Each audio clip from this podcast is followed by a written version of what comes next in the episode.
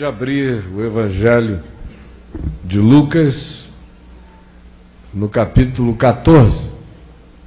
De fato, nós viremos a ler daqui a 10 minutos no capítulo 16. Mas eu preciso que você abra no 14 para que você saiba o que estava acontecendo, porque o Evangelho ele não desce como um ovni na vida, ele tem contexto, ele tem história ele tem antecedentes, ele tem consequências, ele acontece no ambiente real e não no espaço virtual, ele acontece para pessoas, ele tem personagens vivos, gente que carrega amor ou ódio, ou indiferença, gente ávida por cura, por graça, por misericórdia, gente absolutamente indiferença à graça, indiferente à graça e à misericórdia. Gente precisando de perdão, gente fazendo pouco de perdão. Gente se sentindo incomodada por curas que aconteciam ao mesmo tempo em que havia pessoas achando que poderiam manipular Jesus e enganá-lo com meia dúzia de palavras interessantes gente que, em sendo exposta à realidade pivotal e central e essencial da mensagem de Jesus, tentava desviar o alvo para um subtema, para ver se não ficava cara a cara com a verdade. Gente profundamente incomodada com os atos e os modos de Jesus, com a sua veemência ante a hipocrisia, com a sua misericórdia ante o quebrantamento com a sua renitência quanto a relacionar-se de maneira tranquila com aqueles que eram os reis do exemplo, os donos das certezas e das morais humanas, como os fariseus, e em contrapartida, as facilidades que ele criava para publicanos desprezados e meretrizes abominadas e pecadores enleprosados na percepção dos que se sentiam superiores, isso gerava hostilidades contra ele da parte daqueles que eram os chamados donos da cadeira de Moisés, da cátedra de Moisés, que tinham as chaves dos saberes da lei, conforme assim se consideravam os fariseus, os saduceus, os membros do sinédrio, os escribas, os teólogos de Jerusalém, a classe sacerdotal como um todo. No capítulo 14, é sábado, e Jesus é convidado para ir comer na casa de um fariseu. Deve ser sábado na virada já do período de abstinências de movimentos e de alimentação na residência de um fariseu ortodoxo. Deve ser já sábado depois das seis da tarde, sábado virado para domingo, mas ainda sob a luz de um sábado. Ele é convidado para ir à casa desse indivíduo. E quando ele vai entrando, ele vê um homem com barriga d'água, sofrendo de hidropisia. E conquanto a casa esteja repleta de convidados, e depois a gente vem a verificar no texto subsequente como havia inclusive uma disputa de importância sobre os assentos preferenciais, as alas VIPs, como é comum no meio das hierarquias religiosas, Jesus ignorando e não levando a sério e não se preocupando, como jamais esteve preocupado, com essa quantidade enorme de pessoas nessa orgia de disputas e nessas fogueiras de vaidade, ou diante do espírito crítico dos que queriam encontrar nele qualquer que fosse o pretexto e a desculpa para julgá-lo, alheio a tudo isso e mais do que consciente acerca disso tudo, ao ver o homem que sofria de barriga d'água e de hidropisia, não quis nem saber qual era o dia, não quis saber se aquilo iria suscitar questões polêmicas e de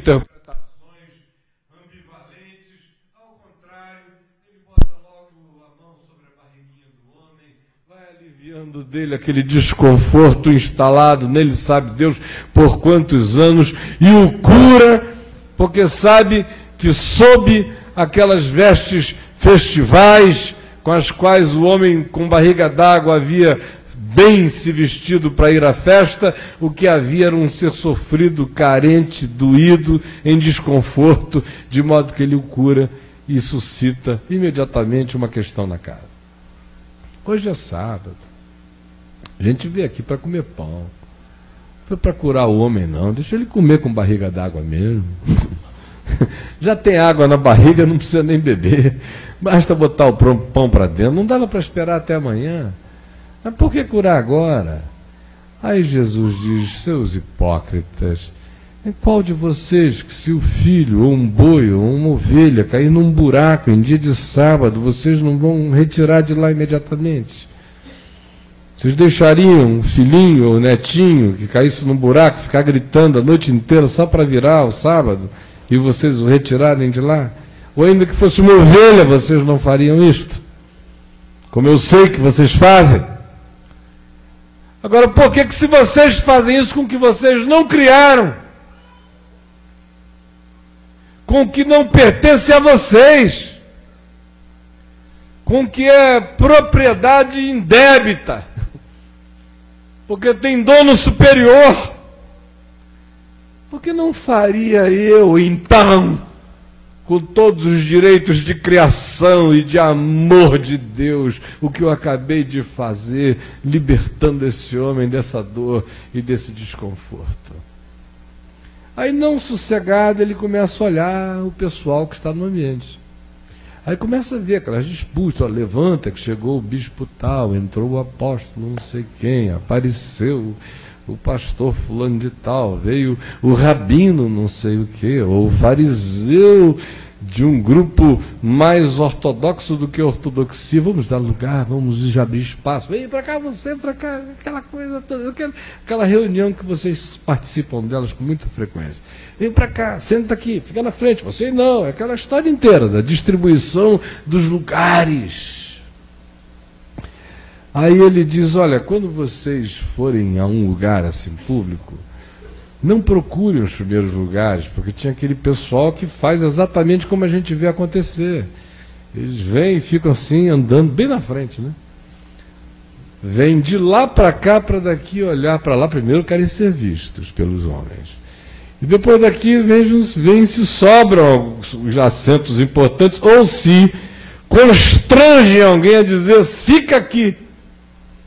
E Jesus disse: não façam assim, porque esse hábito social é apenas sintoma de uma atitude existencial e psicológica muito mais enraizada e muito mais profunda, comum a quem vive de aparência, de performances, de fachadas, de hierarquizações, de importâncias apenas visíveis e sociais e econômicas e mensuráveis que não tem nenhum valor para Deus, porque aquilo que é elevado diante dos homens é abominação diante de Deus. Ao contrário, quando vocês entrarem numa casa, procurem os lugares mais reservados, mais modestos. Se for uma festa, fiquem na de vocês, porque se alguém desejar honrá-los, os chamará adiante. Do contrário, ninguém sofre vexame e nem deseduca o coração nessa busca frenética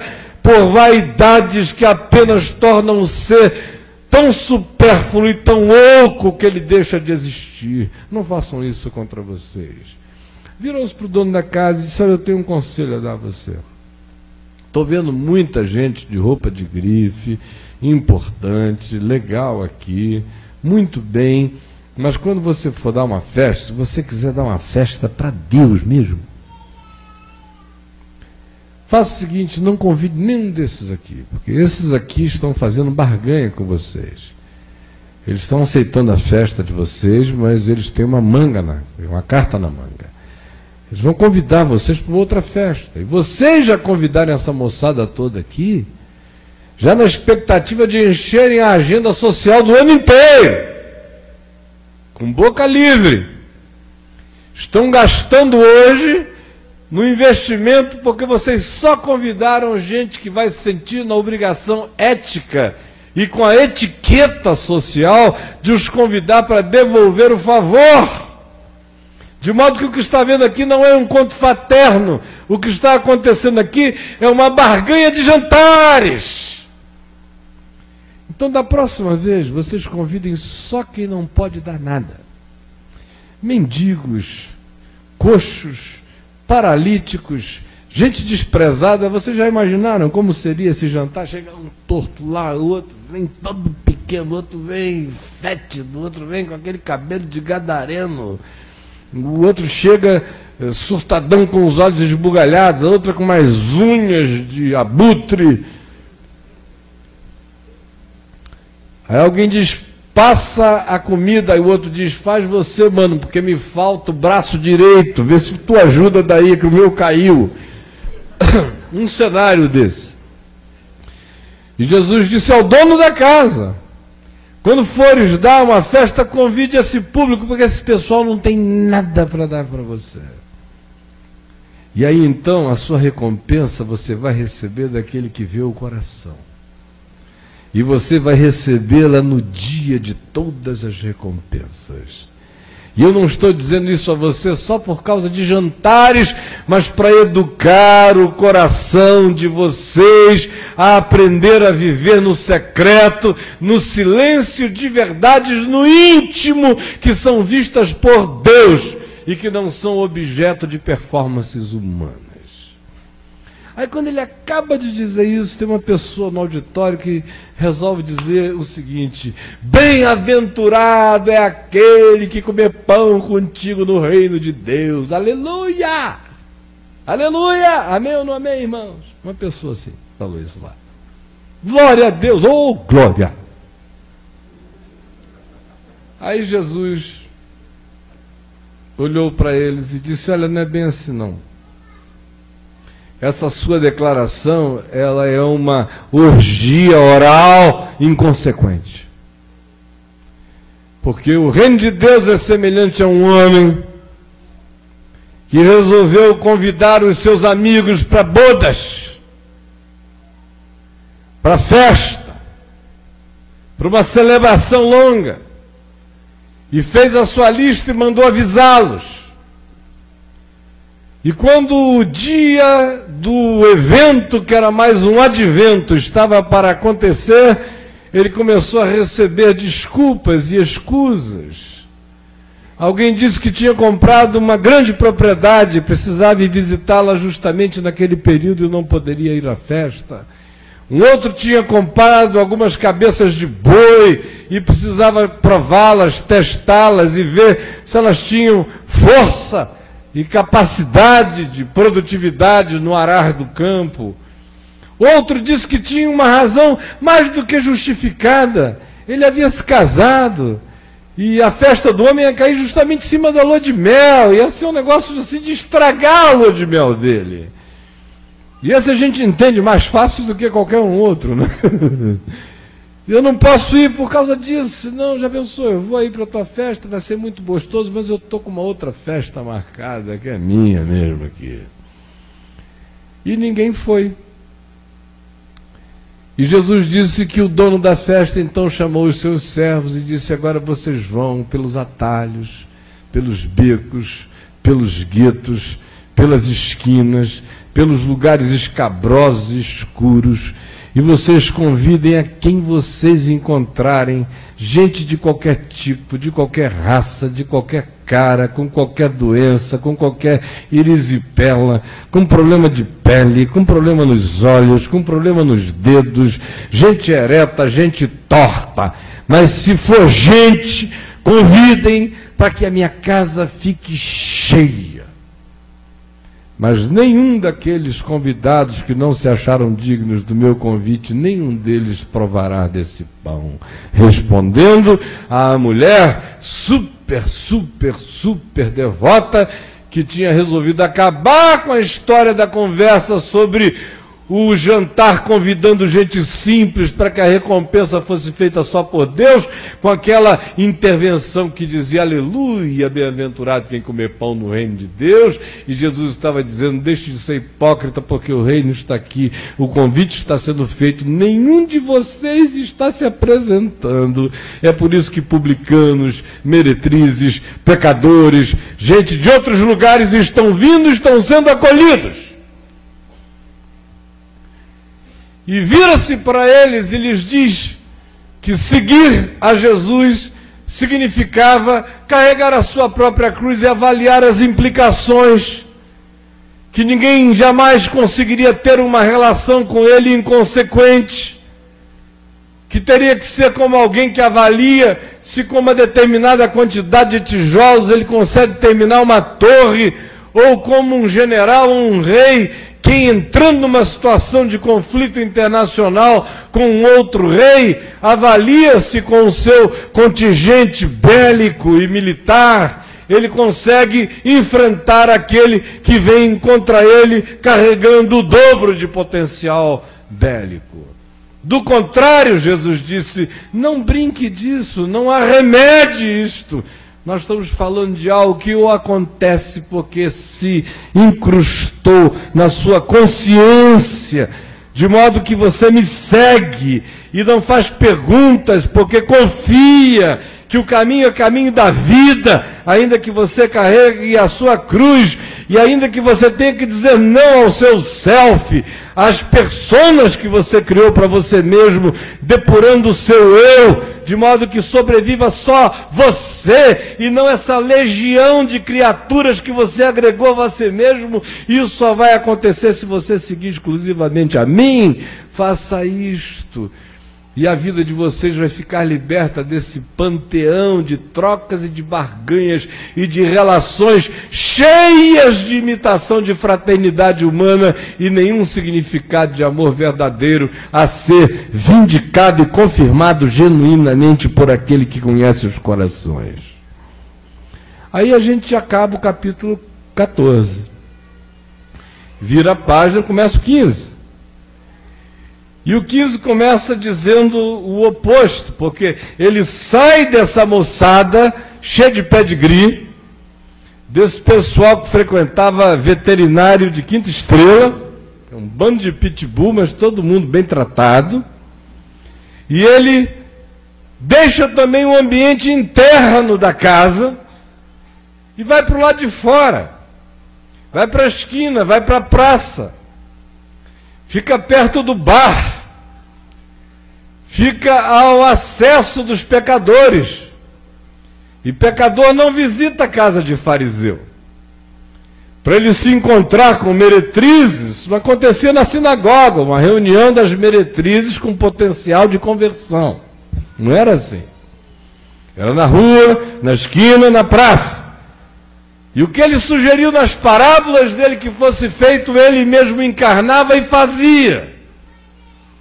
De modo que ao invés de mandar mensageiros, ele diz o que aqueles que são discípulos deveriam fazer, ao mesmo tempo em que ele próprio vai aos guetos, aos antros e a todos quantos eram despojados de tudo e os acolhe, já que os convidados originais só davam desculpas e só encontravam problemas e só privilegiavam o sábado à cura o dia ao homem, as aparências ao coração, as barganhas à graça, as importâncias objetivas contra os significados interiores verdadeiros, subjetivos e genuínos instalados no coração, já que com eles era assim.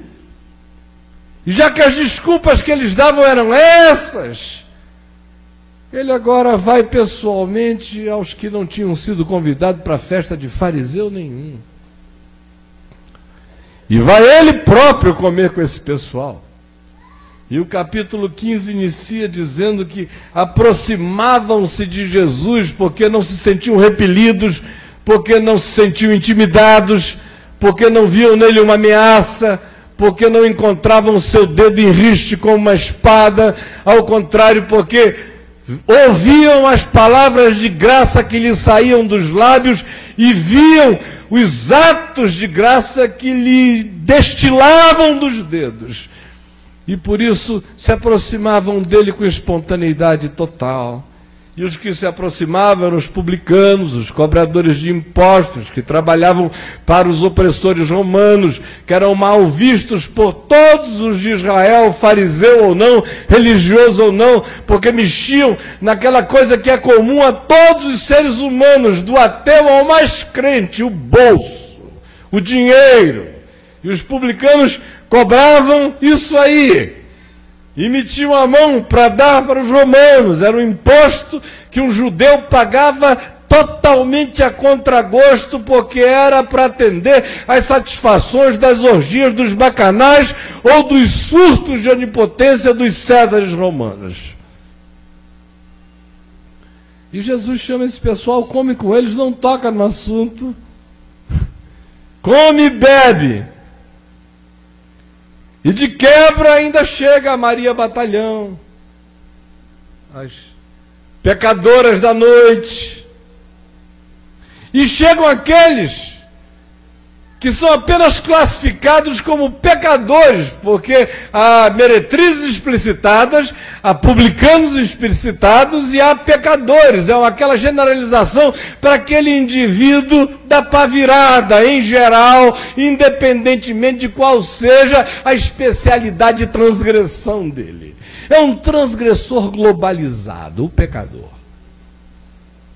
Se sentia à vontade para vir e conversar com ele, estar com ele. Aí nisto, o pessoal da festa, onde Jesus tinha estado, aquele mesmo pessoal do hidrópico, aquele mesmo pessoal que brigou pelos assentos, aquele mesmo pessoal que recebeu o conselho de fazer a antifesta, aquele mesmo pessoal que, em tentando ludibriar, Jesus não conseguiu e recebeu a confrontação quanto ao fato de que o reino estava convidando a todos eles para as bodas do amor de Deus e eles não estavam aceitando. Esse mesmo pessoal é que se aproxima agora zangado. Porque Jesus está do lado de fora conversando com as antipessoas do mundo deles. E eles se insurgem murmurando, tanto fariseus quanto escribas, dizendo: Este recebe pecadores e come com eles. Isso agora é a festa de Jesus. Antes era Jesus da festa deles, foi um estrago. Agora eles disseram: a gente vai estragar a festa de Jesus. Este recebe pecadores e come com eles. Aí Jesus ouve aquela história, sabe aonde eles querem chegar. E diz: Olha, eu tenho umas histórias para contar a vocês. A minha festa é regada a histórias. A primeira história é de um pastor de ovelhas. Que na hora de contar as suas ovelhinhas ao cair da tarde, viu que dentre as cem que ele tinha no seu contingente de ovelhas, no seu aprisco, estava faltando uma. E ele deixou 99 no curral e se enveredou pelos caminhos escabrosos, tortuosos, serpentiosos, entrando em vales, em fendas, auscultando gemidos, tentando ouvir um bé de esperança e de clamor em algum lugar, até que ele acha a sua ovelhinha. E cheio de alegria, ele a coloca nas costas e não fez a contabilidade em momento algum do fato de que ele havia deixado 99 no aprisco, porque a alegria dele com essa que se havia extraviado e agora foi achada é tão grande que ele não tem tempo para mais nada, a não ser por ter encontrado a sua ovelhinha perdida. Em verdade, em verdade, eu vos digo que há muito mais alegria por um pecador que se arrepende do que por 99 justos que acham que não necessitam de metade metanoia, de mudança de mente, nem de arrependimento algum. Então, a segunda historinha que eu queria contar para vocês. Uma história feminina, dizer, de uma mulher que tinha dez dracmas. Com duas dracmas se pagaria o imposto anual do templo de Jerusalém por um ano inteiro. De modo que uma dracma tinha valor. E ela tinha dez. E se dez dracmas teriam valor para um homem, para uma mulher teriam muito mais. E na antiguidade, o duplo valor do valor, pelo menos. E aí ela perdeu uma das suas dez dracmas.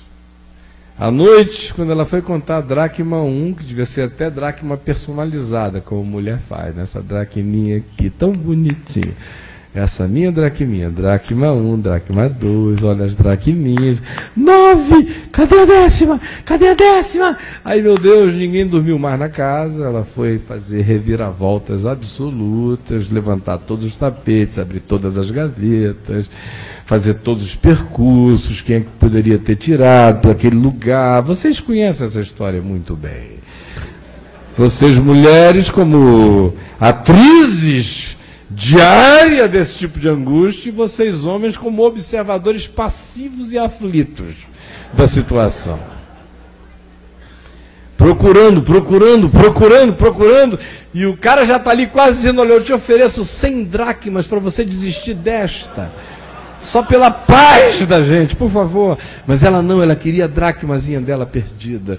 E é legal que Jesus conhece tanto a psicologia humana, porque foi ele que criou cada criaturinha humana, que essa parábola só caberia numa mulher, porque um homem ia dizer: Meu Deus, sobraram nove, meu tempo de utilidade é muito grande, ia haver custo-benefício, amanhã eu vou estar cansado demais, cada dia eu posso produzir uma dracma e meia, por que eu vou dormir mal hoje? Ia fazer aquelas contas que o homem faz vamos dormir, essa dracma está cara demais para procurar. Tinha que ser uma mulher. E com isso ele está dizendo que existe uma obsessão, uma compulsão salvadora em Deus que parece com uma mulher catando uma dracma perdida. E que não sossegue enquanto não encontrar. Se em verdade eu vos digo que ao achar a sua dracma, ele é capaz de gastar as outras nove que ela tinha economizado só para dar uma festa, chamar as amigas.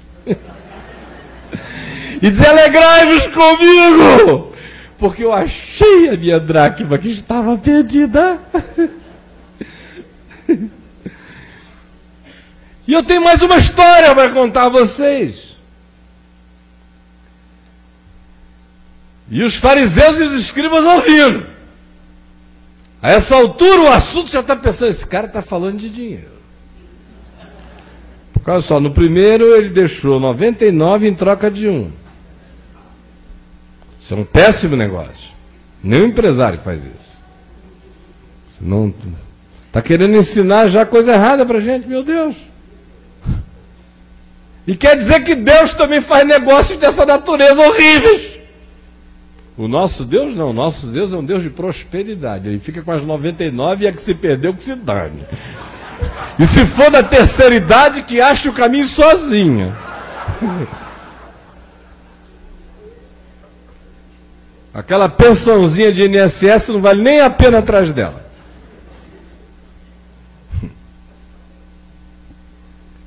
Mas eu tenho uma terceira história para lhes contar, e eles pensando em dinheiro. A primeira foi a contabilidade 1 contra 99. Depois é uma dracma contra 9. Esse cara está querendo passar uma mensagem financeira. Lá ele já acabou com as nossas trocas, nossas festas, de alternância social, nosso Lions Club. Aonde eu dou para você, você dá para mim, eu dou para você, você dá para mim, eu dou para você, você dá para mim, a gente vai dando um para o outro e no fim todo mundo come na casa de todo mundo, não custa caro a ninguém, todo mundo tira uma onda, ainda faz bons negócios. Isso é uma associação dos homens e mulheres de negócios do farisaísmo pleno. Então, a gente ainda faz bons negócios. Ele está fixado no tema financeiro. Ele está. Depois manda a gente convidar quem não tem o que dar. Ele quer falir o negócio da gente.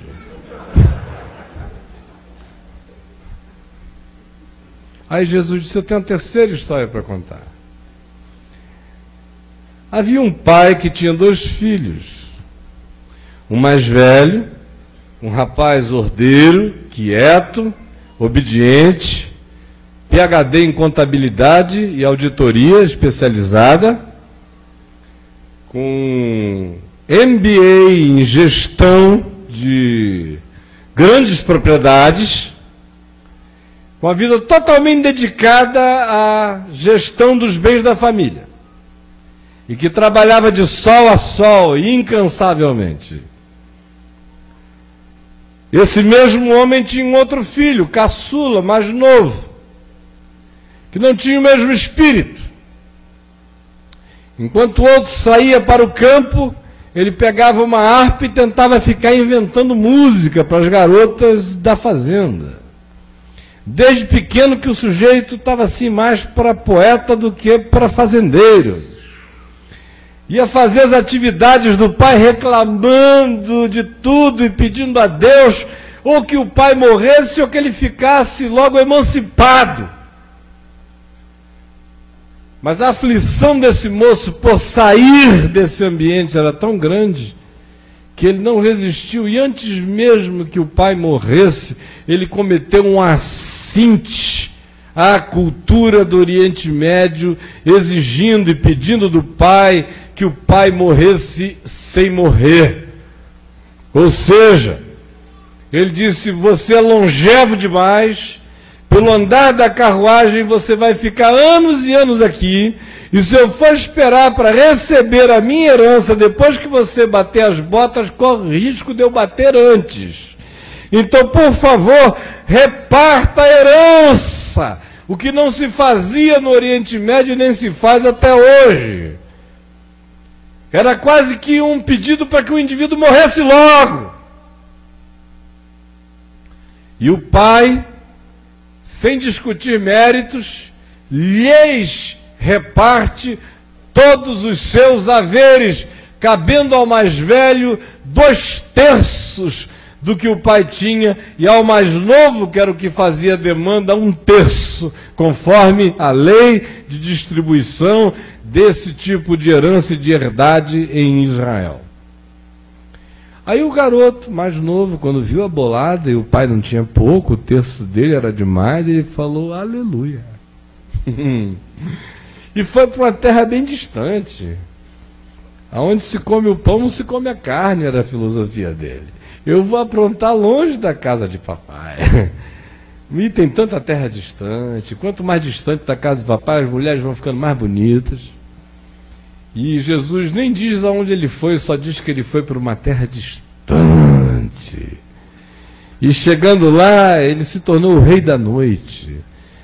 E durante meses e anos ele era o financiador de todas as festas, de todos os encontros, de todas as orgias, de todas as possibilidades, de todos os prazeres, de todas as alegrias, de todos os vinhos, até que o dinheiro dele foi acabando, foi acabando, foi acabando, foi indo à míngua. E à medida em que o pessoal foi sentindo que as grifes foram diminuindo, que a qualidade do vinho foi virando vinagre, que as roupas dele foram puindo e que os presentes dele já não se multiplicavam e que ele já falava em economias, o público foi diminuindo e as mulheres bonitas foram se tornando cada vez mais feias. E os ricos se tornando cada vez mais pobres. E os muitos se tornando cada vez menos. Até o dia em que ninguém mais veio. Até o dia em que ele teve que ir. E ninguém lhe dava nada. Ninguém lembrava de nada. Ninguém recordava de coisa alguma Rapaz, você não lembra daquele dia que a gente entornou a noite inteira? E daquelas três mulheres que ficaram com nós dois? A gente até compartilhou uma. Não lembra mais? O cara disse, rapaz, eu enchi tanto a cara daquele dia que eu não lembro de nada. E minha mulher muito menos ainda. Graças a Deus, eu não lembro de você não. Ninguém lembrava dele. Aí ele foi pedir emprego, ninguém dava emprego, ele acabou se empregando numa porcaria. Porcaria é aquele lugar onde só tem porco. É na porcaria mesmo. E ele foi trabalhar na porcaria. Não era na porqueria, não, era na porcaria. E ele chegou lá e a comida que sobrava era o que caía da mesa dos porcos as migalhas dos porcos, os babugens. Já viram babugem de porco? Jesus apelou nessa aqui, né? Porque ele está falando para judeus que não comiam porco, não chegavam pé de porco, diziam que não queriam nada com porco, porco era imundo. Agora ele bota esse indivíduo vivendo com porcos, cuidando de porcos e comendo o que sobrava dos porcos. E nem sempre tinha, às vezes ele ainda ia dormir na saudade, desejando fartar-se das alfarrobas que os porcos comiam. Nem sempre sobrava para ele, porque porco tinha ganho prioridade sobre a vida dele. Aí ele caiu em si e disse: Meu Deus, quantos trabalhadores de meu pai têm pão com fartura e eu aqui morro de fome? Já sei o que farei. Levantar-me-ei, irei ter com meu pai, lhe direi: Pai eu pequei contra os céus e diante de ti. Já não sou digno de ser chamado teu filho. Recebe-me ao menos como um dos teus trabalhadores. E levantou-se e foi. E seu pai, vendo ainda ao longe, reconhecendo seu andar, suas características, seus jeitos, por mais desfigurado que ele estivesse, ele ainda era ele, seus traços ainda eram os mesmos, e o pai conseguia enxergar o filho por mais coberto que estivesse com todas as crostas de indignidade e de feiura e de mau cheiro. E corre na direção dele, e o garoto começa a dizer: Pai, eu pequei contra os céus diante de ti, eu já não sou digno de ser chamado teu filho. E o pai interrompe a declaração do garoto e diz: Para com isso, rapaz, para com isso, olha para mim. Aqui não tem essa contabilidade. Eu sou teu pai. E eu não vou ficar mal porque você ficou ruim um dia. E eu não vou ficar desmisericordioso, gizado, porque você perdeu a consciência do meu amor. E nem eu me empobreci porque você jogou dinheiro fora. E nem tampouco a herança que eu tinha para dar a você foi aquela que eu dei, a herança que eu tenho para dar a você, essa que te aguarda aqui. E chamou os empregados e disse: Põe uma sandália nos pés do menino, um anel no dedo dele, vistam-no com uma roupa de gente, dê um banho no garoto e perfumem-no e unjam-no. E ah, mandem matar aquele novilho cevado e preparem um churrasco do melhor tipo e convidem a melhor banda da cidade para tocar porque é necessário que nós nos regozijemos e nos alegremos, porque este meu filho estava morto e reviveu, estava perdido e foi achado. E todo mundo veio para a festa. E o dia ainda não tinha se posto, e os instrumentos já estavam afinados, e o forró continuou. E eles estavam dançando felizes. Tem gente que pensa que isso aqui é uma alegoria. Jesus começou o ministério dele transformando água em vinho, não foi em suquita, numa festa de casamento. E Deus sempre que convida para uma coisa boa, nunca é para um jejum e oração, é para bodas, para uma festa, para isso. Deus gosta de festa, de muita festa. A Nova Jerusalém, lá não tem choro, não tem, não tem nada disso. É, um, é uma festa de gozo eterno, infinito e de perplexidades sem fim. Aí quando o filho mais velho vem chegando do campo, suado, cheio de carrapato, ralado, sabe, tinha se cortado no caminho, deu uma topada, entrou uma farpa no dedão dele sentou errado umas urtigas. Isso aí, o bicho vem assim, angustiado. Ai meu Deus, a vida é má.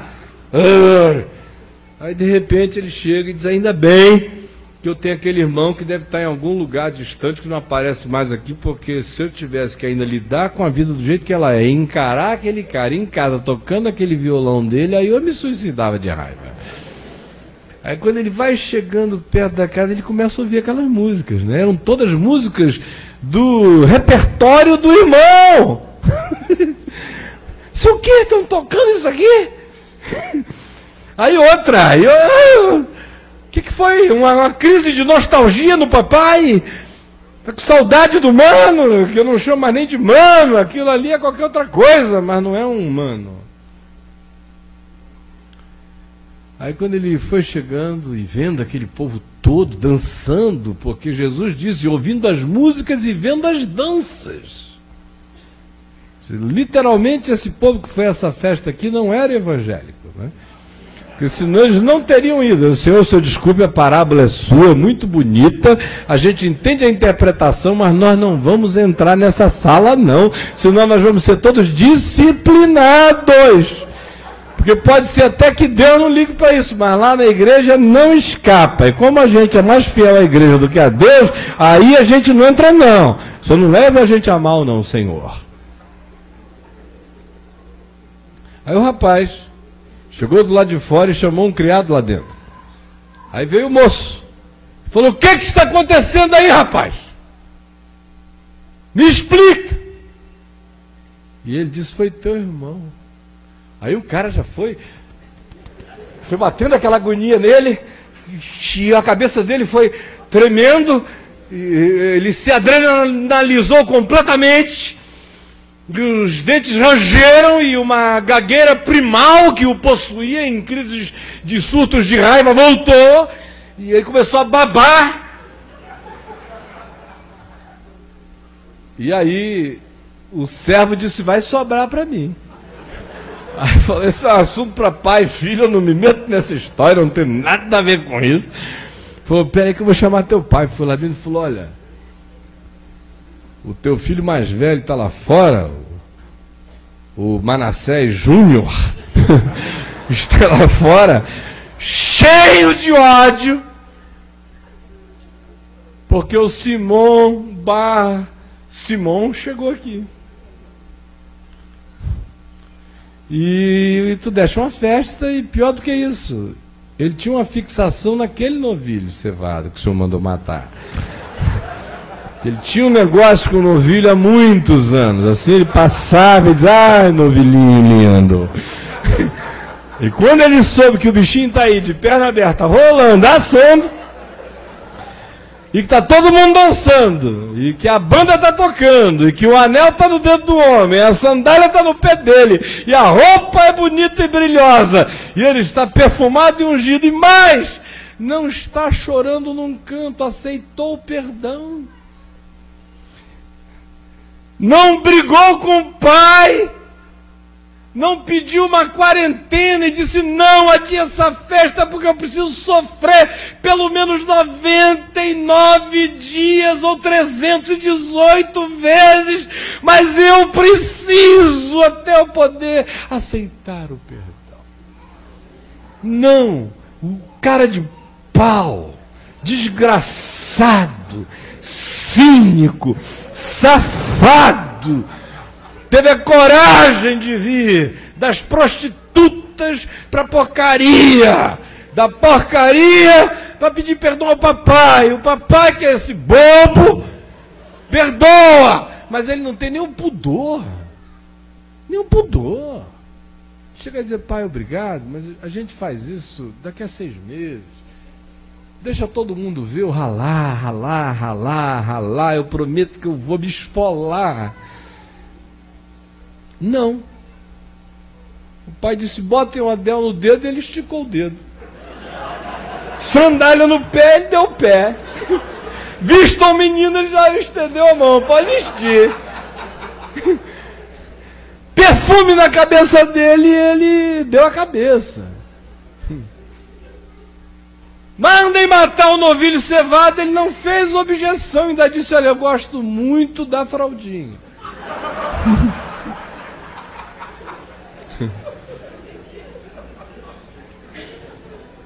E quando o pai mandou buscar a banda, ele podia ter pedido um fado. Uma música triste, mas não deixou que viesse. O roteiro musical que ele deu era todo para cima. E quando começaram a dançar, ele foi o primeiro a entrar na festa. E passava pelo pai. Pai, como é tão bom em casa. Ai, meu Deus, o que, que eu estava fazendo por aí? Aleluia. Eita, festa boa na casa do meu pai. E o servo diz isso ao pai do moço, e ele vai lá fora e encontra o outro em estado homicida, com alma de Caim. Não só não é tutor do seu irmão, mas quer ser o assassino do seu irmão, quer que o seu irmão inexista para sempre. E o pai chega e diz: Meu filho, que é isso? Ele diz: Que isso, coisa nenhuma. O senhor que enlouqueceu. Vem esse teu filho que a única relação que tem comigo tem a ver contigo, porque comigo mesmo não tem mais nenhuma.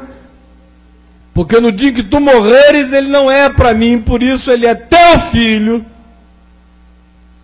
que desperdiçou os teus bens com meretrizes, coisa que eu sempre tive vontade de fazer e nunca fiz.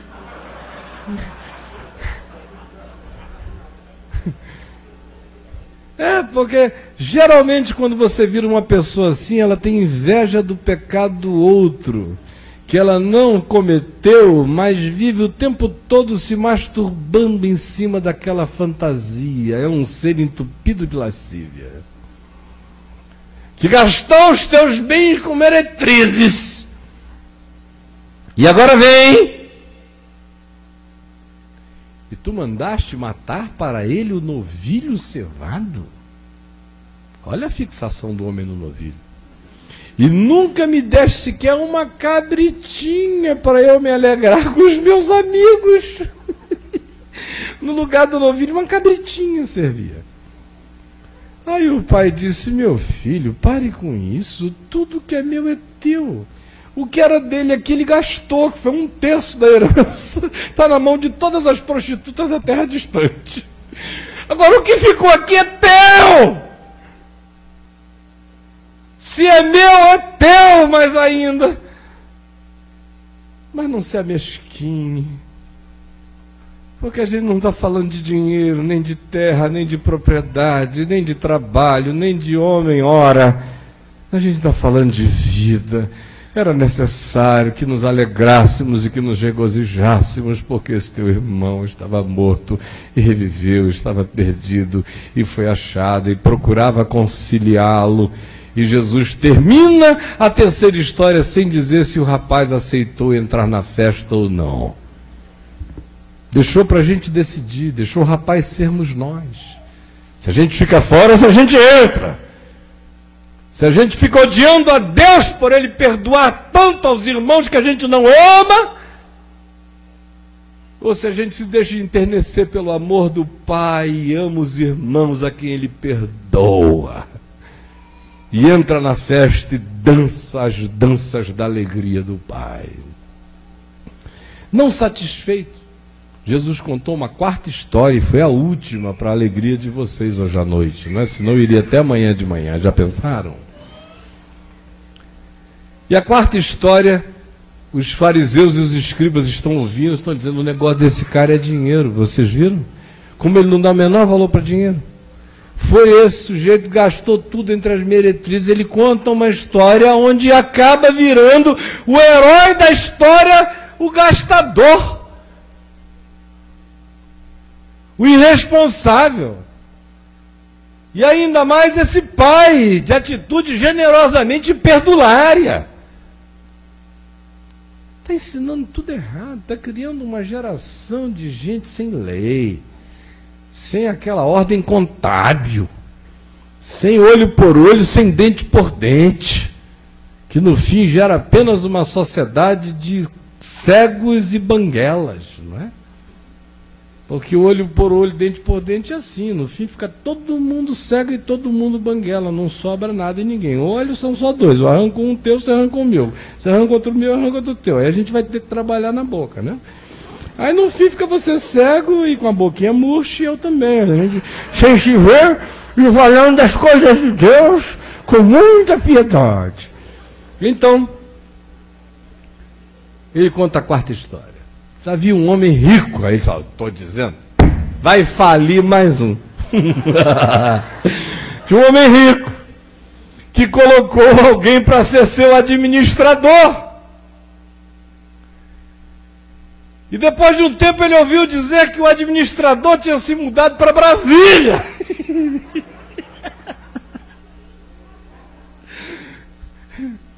e que estava usando os cartões corporativos.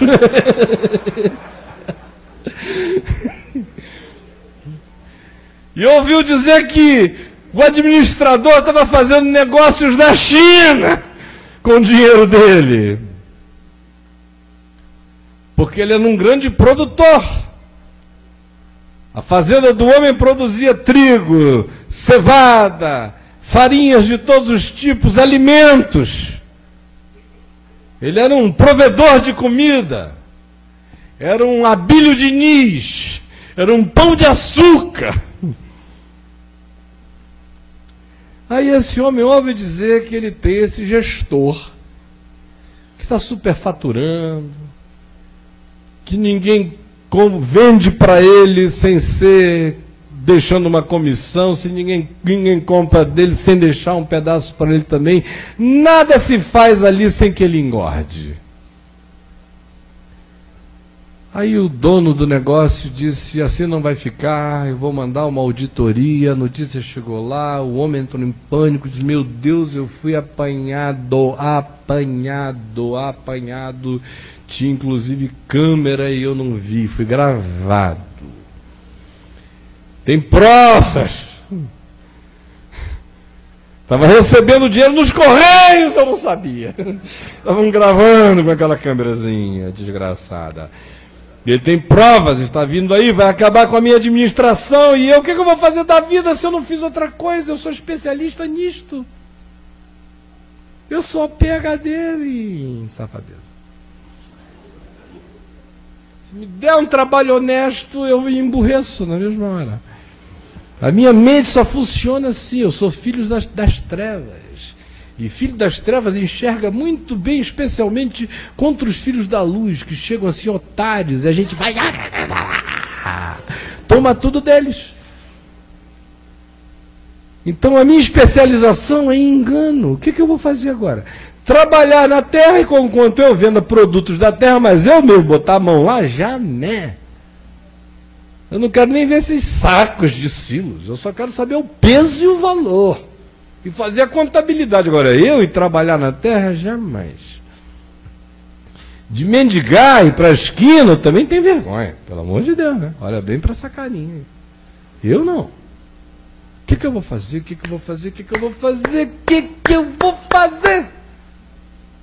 E o texto grego diz que ele tem uma revelação.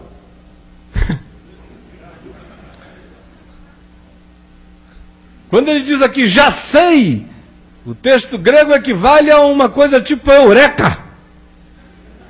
Uau! Sabe aquelas revelações? Acendeu a luz do professor Pardal da malandragem. Tchá! Uau! Já sei o que eu farei. Dia seguinte ele amanheceu com um esquema montado. Mandou e-mail para todo mundo durante a noite, olha, reunião no escritório cedo, todos os credores, a partir das oito aquela fila de gente que devia ao patrão dele. E a auditoria chegando. Aí chega lá o primeiro e diz, quanto é que você deve ao meu patrão? Aí o cara disse, eu devo 100 coros de trigo. Ele falou, escreve 70 e está resolvido o assunto. Ah, cara, não, não me diga, você vai fazer isso por mim? Vou.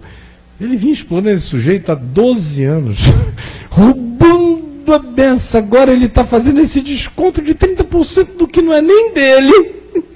E o outro está grato.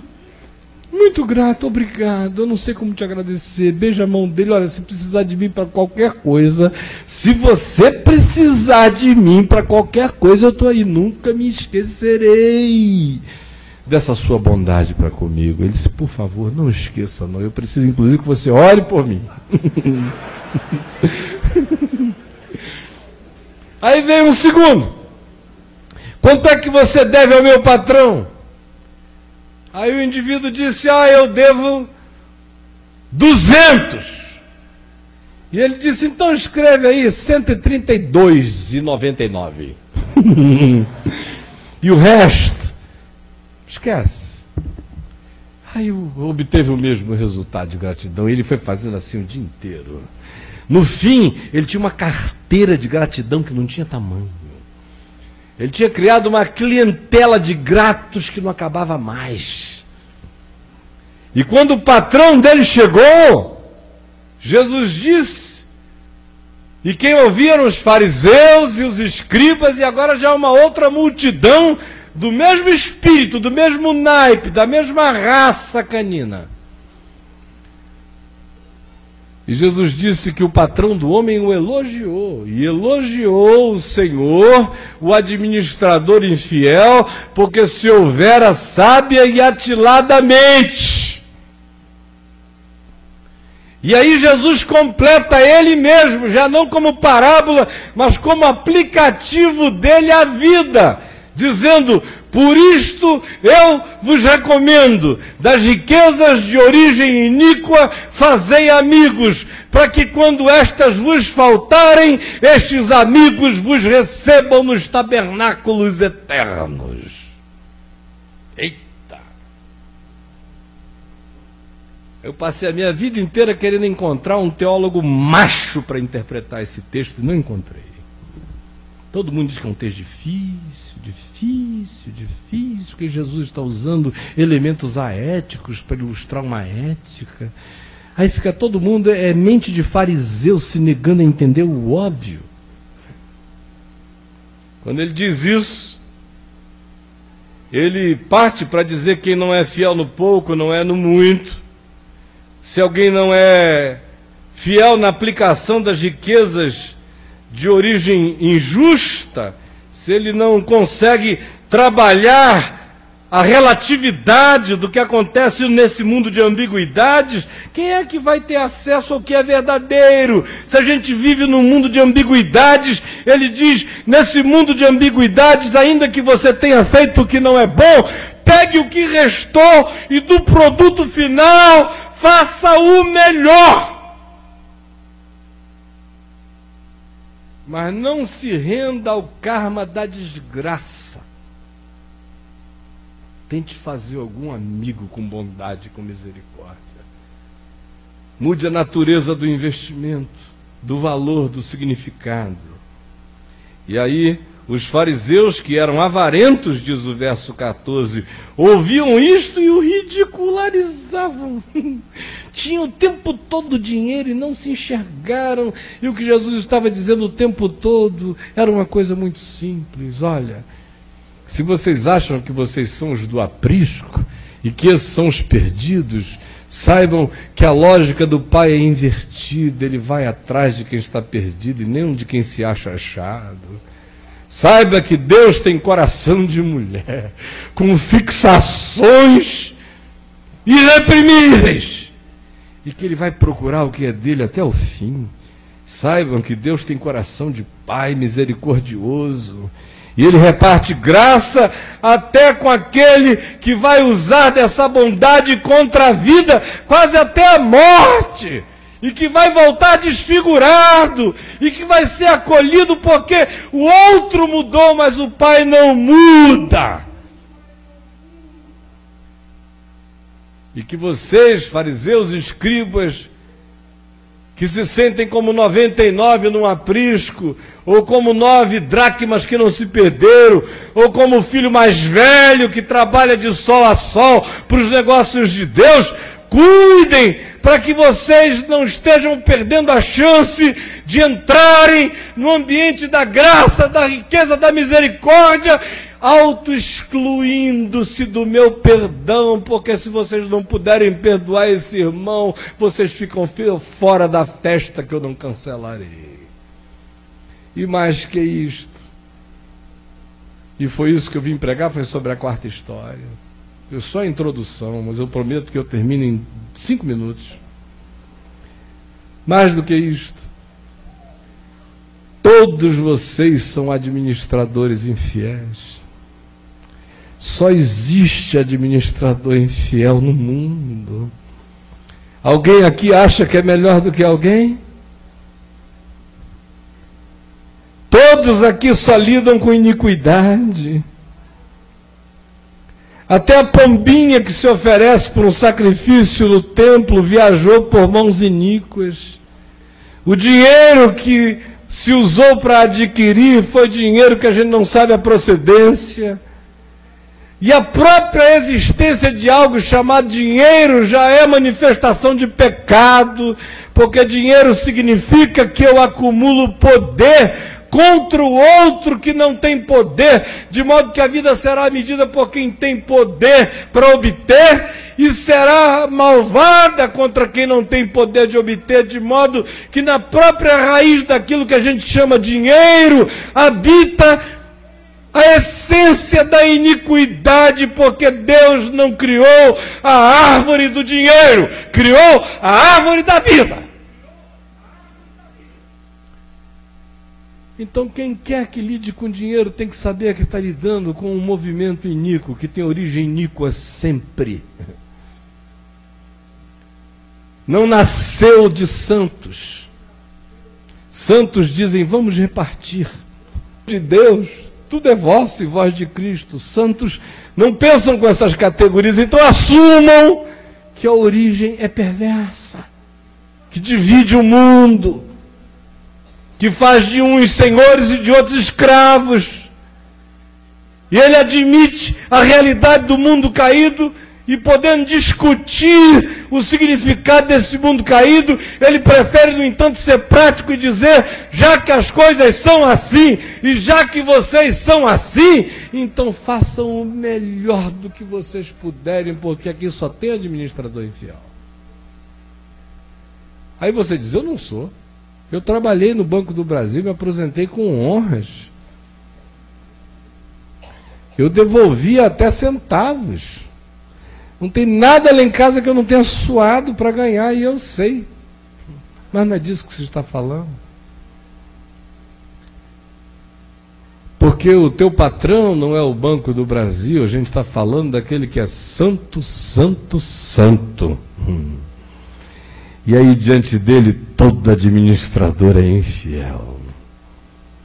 Mesmo o mais fiel de todos. Mesmo o funcionário público mais caxias.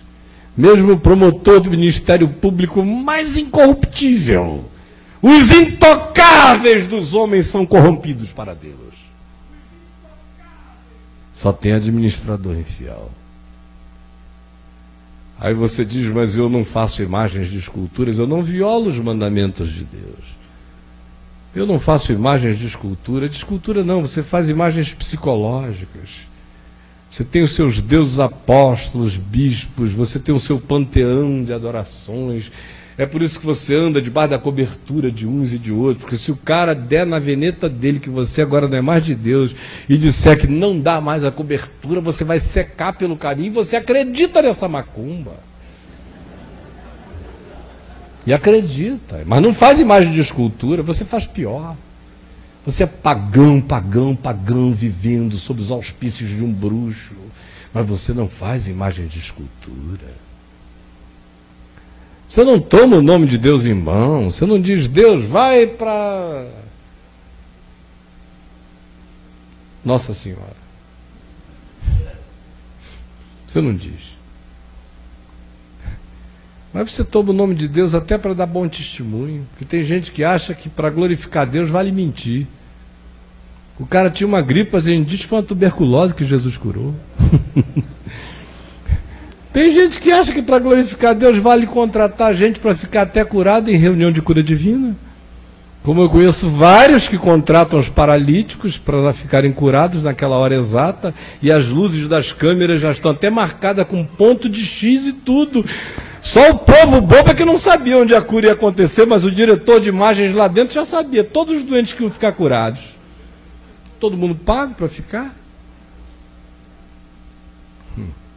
Não tomo o nome de Deus em vão, mas julgo os irmãos o dia inteiro. E tem uma língua que é igual ao inferno, que faz o diabo se sentir modesto perto da sua maldade e peçonha. Mas não tomo o nome de Deus em vão, nunca. Não honro o dia do sábado, mas honro o do domingo. e eu honro o domingo assim Segunda, nem tanto, né? Porque a gente já tem um trabalho danado no domingo. Acorda cedo, para aquela escola dominical, participa daquela classe que repete as mesmas coisas. Já sei que foi Abraão que gerou Isaac, que gerou Jacó, que teve doze filhos, que Judá, que foi que procedeu. Eu já sei, já aprendi essas coisas, que a Bíblia tem tantos livros, já sei as ordens, já sei tudo, aprendi o pacote doutrinário lá da igreja, já sei o que pode, já sei o que não pode, já sei também a etiqueta do gestual já aprendi tudo isso. E no domingo eu dedico a isso. Eu ainda me ralo todo. Eu chego lá às três da tarde, sabe Deus como, depois daquela feijoada. Eu ainda entro naquele ônibus e chego lá e canto no primeiro coral, no segundo coral, no terceiro coral, e eu ainda ensaio, eu ainda aceitei agora fazer uma visitação de hospital, e eu vou e depois eu volto correndo, dou uma paradinha no ar livre, e eu entro na igreja suado, porque eu tenho que assumir meu posto de levita, que eu não posso perder, porque o dia do Senhor eu santifico.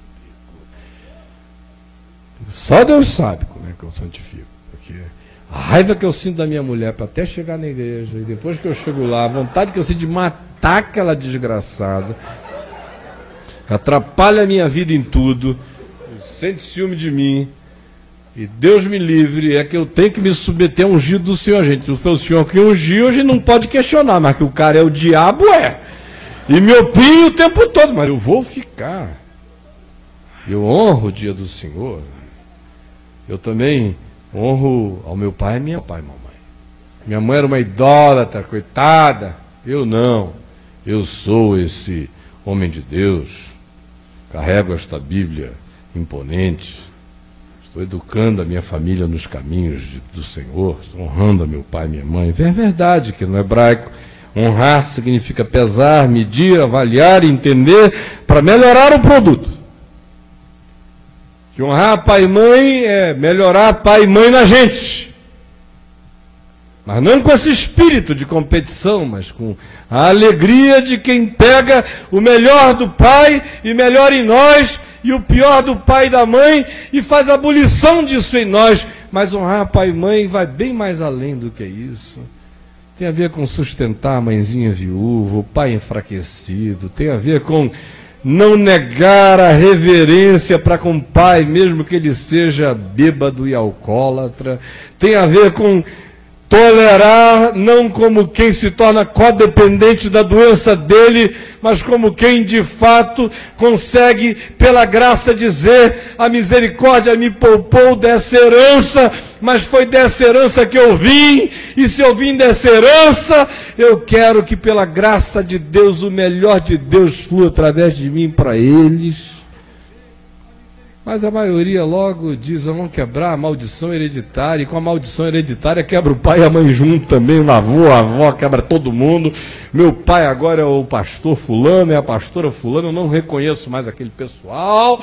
Eu, o que eu trago aqui é o gênio do sangue de Jesus, eu vou deixar esses outros para lá. Eu honro a lei de Deus, porque eu nunca adulterei, nunca, nunca, nunca, nunca. já tive muita vontade já estive assim na beirada. É, inclusive já estive até sem roupa no motel, mas na última hora bateu aquele negócio. E eu saí correndo e disse: Eu não posso, eu não posso, eu não posso. E é verdade que eu tenho que dizer isso todo dia: Eu não posso, eu não posso, eu não posso, eu não posso. Eu volto, eu volto. Agora, Deus me livre, porque de umas masturbações eu não me, me livro. Porque já que eu não faço, eu tenho que pelo menos imaginar, né? E, imaginar todo dia. E, e agora, minha mulher não tem essa história para contar, nem meu marido, eu nunca traí ele, não. Nunca. Eu nunca roubei. Pelo menos o meu contra-cheque é todo em dia. E o meu imposto de renda é maravilhoso. Eu nunca disse falso testemunho em juízo.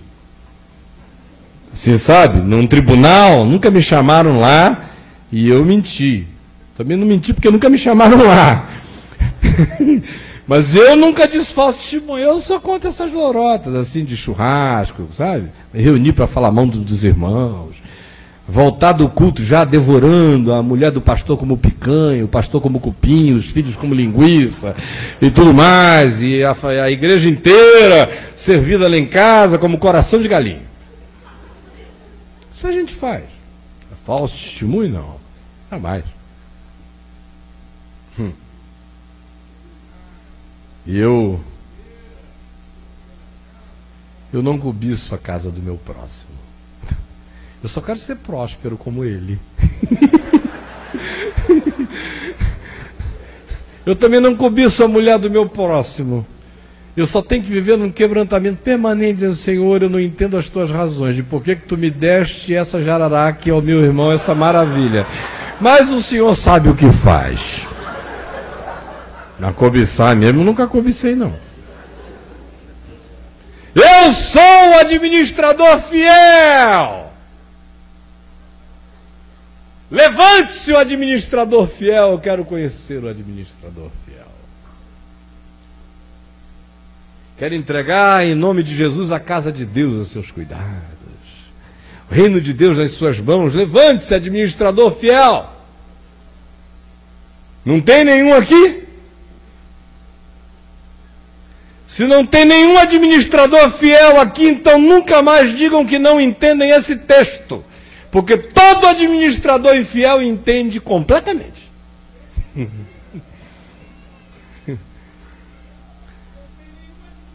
E aí, sabe o que, que Jesus está dizendo? O que Jesus está dizendo é que na vida existe gente perdida se sentindo achada. Existe gente pensando o tempo todo no seu auto-engano que Deus se satisfaz com aparências, com festas, com encontros, com fraternalismos, com dias santos, com obediências exteriores, com todas essas comunitariedades que não são nada mais, nada menos do que apenas troca de favores visando reciprocidades mais adiante. O que Jesus está dizendo é que quem quer que se sinta curado sofre de um mal tão grande que não pode ser curado. O que Jesus está dizendo é que quem quer que ouvindo esta palavra do Evangelho, simples como esta que eu disse, porque a que eu disse foi a dele, eu me limitei a repeti-lo. E se alguém achou básico demais, vá para casa e diga: eu não posso mais ouvir Jesus, porque Jesus virou basiquinho para mim. Do contrário, meu irmão, bote a viola no saco, o joelho no chão, porque a única coisa que eu fiz aqui foi repetir o que Jesus contou para a gente, como eu e como você. E o que ele está dizendo é que a lógica de Deus é inversa de nós, de nós, da nossa. O que é elevado entre os homens é abominação diante de Deus elevado para os homens é preservar 99 ovelhas e jactar-se de que elas estão sadias. Elevado para Deus é redimir uma, toda machucada, mas que ainda vive, pode se recuperar.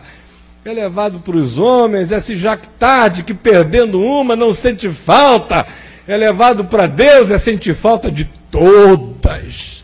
Elevado para o homem é glorificar e honrar aquele que faz de tudo nas exterioridades para demonstrar a sua fidelidade para conosco e não ter jamais o coração aberto para aquele que, tendo nos prejudicado, volta pedindo graça e perdão, assim como todos nós que filhos pródigos somos, voltamos pedindo graça e perdão e fomos incluídos na misericórdia o que Jesus está dizendo é que existe a grande chance de que a gente participe de uma fraternidade de ódio, de modo que a graça de Deus que cobre um irmão faz mal ao coração do outro, que passou a vida inteira desejoso de praticar os pecados e os equívocos desse que os praticou e agora volta arrependido e não teve coragem de os fazer e não se perdoa por não tê-los feito, e por isso transfere o seu ódio para o irmão, transfere a sua raiva para Deus, transfere a sua raiva para o perdão, odeia a graça. E diz apenas há quantos anos eu te sirvo, sem transgredir nenhuma ordem tu nunca me deste nenhum cabritinho para me alegrar com os meus amigos. E o que Deus está dizendo é que se a sua vida deu errado até aqui, se você hoje caiu da jactância de pensar que é um administrador fiel, e se você lê o que Jesus ensina no que se convencionou chamar de sermão da montanha, e entende, e você vê e discerne, que você confessa para fora que tem um só Deus, mas seu coração está cheio de divindades emocionais e afetivas, e de pessoas, e de objetos, e de desejos, e de caprichos, que tem o lugar e a supremacia de Deus milhões de vezes na sua vida. Mas se você vê que o nome de Deus é tomado em vão todos os dias por você, até quando você tenta ser devocionalmente elevado e diz: Eu juro por Jerusalém, eu juro pela nova Jerusalém, eu me comprometo, eu declaro, eu decreto por Deus e por Sua palavra. Jesus diz: não faça nada disso, seja apenas ente do sim e do sim e do não e do não, porque vocês não têm poder sobre nada. Não botem Deus nas coisas assim. Digam apenas o que concerne a vocês. No que me concerne, sim é sim, não é não. O resto é do Senhor. E o que passar disso na minha boca terá procedência maligna, o que é pior do que tomar o nome de Deus em vão. Você fica sabendo que basta, não basta não adulterar do lado de fora, aquele que no coração cobiça o pratica. Não basta apenas não matar do lado de fora, aquele que tem ira imotivada é homicida, o que odeia o seu irmão é homicida, ou o que deseja que o seu irmão desapareça é homicida. Aquele que diz raca, aquele que diz oco, aquele que diz nada, aquele que torna o seu irmão um vácuo, aquele que deseja que ele se torne uma não existência para si e para os outros, matou seu irmão sem tê-lo assassinado fisicamente. Falsos testemunhos são ditos em cada juízo emitido e o coração é cheio de cobiça, e Jesus disse: é dele que procedem os maus desígnios prostituição, adultérios, roubos, idolatrias, feitiçarias, cobiças, maldades, perversidades, todas essas coisas procedem do coração. Por isso eu pergunto: aonde está o administrador fiel entre nós? Ou será que aqui confirma-se a verdade do Evangelho quando diz: Pois todos pecaram e igualmente carecem da glória de Deus? O que Jesus está dizendo é que você olhe hoje com sinceridade para a sua relatividade, para a sua ambiguidade, para a sua infidelidade. Seja qual for a natureza dela, objetiva ou subjetiva, mas olhe-a com verdade e saiba que você é um administrador infiel e converta-se enquanto é tempo dessa atitude que tentaria dar um último golpe. Converta-se à graça de Deus. Saiba que todos nós nesta vida já fizemos mal a muita gente, mesmo quando não quisemos, mesmo quando não soubemos, mesmo quando não fomos informados. Já fizemos mal com as melhores intenções, tanto quanto com as piores. Já fizemos mal e fazemos todo dia com as nossas omissões silenciosas e discretas. E que por isso que ele está dizendo é se hoje houver um eureka de Deus, uma revelação, se a luz acender, se você enxergar quem é você e onde é que você está nessa história inteira, não sucumba à lógica das contabilidades dos fariseus, que preferem 99 à salvação, que preferem segurança de poupança encontrar o que se perdeu que preferem um filho raivoso cuidando da casa do que um filho arrependido voltando para o amor, e que preferem um administrador infiel até o fim do que um indivíduo que, pelo menos no apagar das luzes, se converte e diz: Eu vou trocar todos os meus bens por um capital imponderável, por misericórdia, por gratidão, por graça. Vou mudar os meus caminhos, vou jogar o meu pão sobre as águas, vou investir no invisível. No passado, no meu, não cabe mais nada mas no meu futuro ainda cabe tudo. E no dia chamado hoje, eu posso recalcular as coisas e eu posso acreditar que a bondade vai prevalecer sobre a contabilidade e que a gratidão dos meus irmãos haverá de me acolher no dia da minha fome, assim como a misericórdia de Deus está assistindo o investimento que eu estou fazendo no capital imponderável da gratidão que eu estou tentando gerar no coração dos outros cumprindo eu aqui a oração que me foi ensinada, perdoa as nossas dívidas, assim como nós perdoamos os nossos devedores. Esse é o Evangelho. E aqui tem dois tipos de gente. Tem o pessoal de Lucas 14, zangados com a cura do hidrópico, querendo tirar onda, ir para um lugar assim com muito festival e muito glamour, querendo aparecer para Deus, para os anjos, para o diabo, para os irmãos, querendo ir para o Bolan Rouge do, da espiritualidade. Querendo virar gospel do Senhor de qualquer modo, com purpurinas perceptíveis, para a glória de fazendo contabilidade, sendo auditor do reino, dono dos negócios de Deus. E tem também gente que não sabe aonde se enfiar, que foi apanhada, que foi flagrada, que se enxergou, que se percebeu. E que a única coisa que pode é, em se sabendo perdida, se deixar achar. Em sendo achada, se deixar incluir em se arrependendo e voltando, aceitando o perdão, e em ganhando uma luz, ainda que no apagar das luzes, pegando o produto que sobrou e do que restou, tentando fazer a coisa certa. E a coisa certa é investir naquilo que pode gerar graça para mim. Porque os misericordiosos vão alcançar misericórdia. E eu quero que o meu coração pegue o que sobrou. E sempre sobra. E Deus é aquele que encontra a terra sem forma e vazia, porque ele tanto é o Deus que cria, dizendo bara, criando, tirando do nada, como ele é aquele que pega o que já existiu e se corrompeu e se deteriorou e que está sem forma e vazio e recria, e põe vida e põe ordem, e pega o que restou e devolve esse indivíduo às esperanças dos tabernáculos eternos. Eu não sei quem é você hoje aqui, você é que define de que grupo você é. Ninguém precisa ser filho pródigo para aprender o amor do Pai.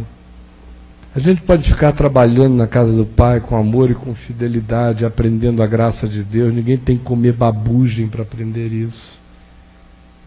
A gente só não pode deixar que nenhuma justiça própria, que nenhum espírito religioso, que nenhum tipo de currículo vita e que qualquer que seja o que um dia nos ensinaram se interponha entre nós e a graça de Deus, pedrando a nossa consciência e nos impedindo de sermos pessoas capazes de voltar, capazes de se deixar abraçar, acolher e capazes de dizer um eureka, ainda que seja na última hora, e dizer: chega de estupidez, chega das lógicas da malandragem, eu vou me entregar à lógica da graça, que eu vou me entregar, eu vou dar, eu vou perdoar, eu vou franquear caminhos, eu vou facilitar jornadas, porque eu sei que assim fazendo, e usando de misericórdia, eu vou alcançar misericórdia o que Jesus está dizendo é que o administrador infiel se tornou misericordioso, pelo menos por malandragem. Mas fez isso, atilada e sabiamente, ao invés de permanecer na burrice das contabilidades que enterram o nosso ser, não nos abrem jamais para a possibilidade de nos convertermos ao que a graça de Deus pode fazer de novo em nós hoje. Minha pergunta a você é uma só: quem é você nessa história toda? Conte para você mesmo. E conte agora. Vamos ficar em pé e vamos orar.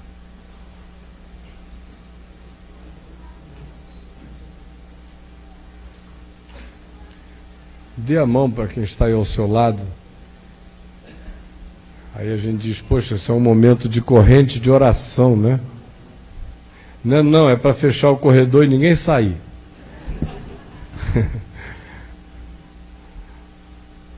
Agora, se você quiser sentir bem a mão do seu irmão, ela está gelada, quente, grossa, fina. Seu irmão. Você está pegando a mão de alguém que você não gostaria de estar tá pegando? Esse teu filho, Senhor, tem misericórdia dele.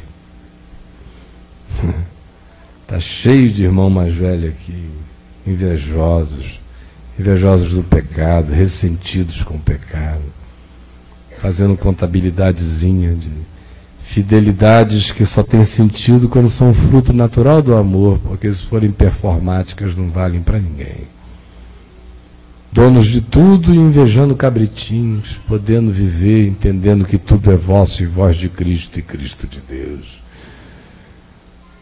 Está cheio de gente com raiva do pastor, porque foi procurar alguém que se perdeu, ao invés de ficar aqui fazendo cafuné na gente.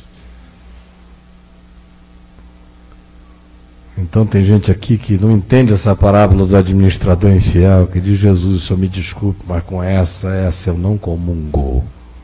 Eu sou bom demais para esse pedaço do Evangelho.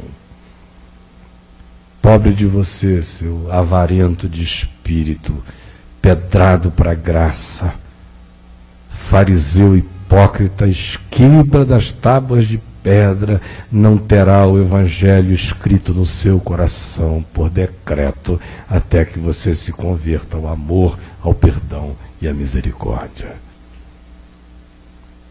Se alguém ficou frustrado com o que ouviu da minha boca, fique frustrado com o que ouviu do Evangelho, pois esta é a palavra do Senhor. Pai, que o Espírito Santo não deixe mais ninguém ver a vida com outros olhos de hoje em diante. Ninguém. Ninguém. Que essas lentes que o diabo colocou tenham sido rasgadas todas essas falsas interpretações que nos foram dadas sejam abolidas. E Espírito Santo, eu te peço que o Evangelho, o Evangelho das histórias simples, das parábolas, das verdades eternas e imutáveis, tenha entrado dentro de nós, de modo que nós nunca mais consigamos ver a vida de outro modo e nunca mais consigamos nos ver de outra forma. E nos ajuda a andarmos com temor e tremor, porque nós somos todos gestores de tesouros iníquos, de ambiguidades, de ambivalências. Nós somos todos aqueles que não são. Pelo amor do teu nome, permite pegar o que restou aqui do que sobrou de vida, do que sobrou de energia, da consciência nova que nasceu. Permite-nos agora, agora, agora, chamar todo mundo de volta e dizer: olha, deixa isso para lá, deixa isso para lá, deixa isso para lá, deixa isso para lá. Deixa isso para lá, deixa tudo para lá. Nós somos todos literalmente farinha do mesmo saco. Eu só ficava daqui explorando vocês. Deixa para lá, não era meu. Eu só estava fazendo gestão, sendo um mediador perverso daquilo que não é meu. Ao invés de estar distribuindo justiça e graça, eu estava com espertezas e apropriações indébitas e roubo, e exploração e engano e manipulação. E eu me arrependo hoje E eu quero dizer a toda criatura que está tudo pago, que ninguém deve mais nada a ninguém. E eu quero pedir a Ti, ó Pai, que tenhas misericórdia de mim, que já cobrei o que não devia, que já impus o que não podia, que já me apropriei do que não era meu.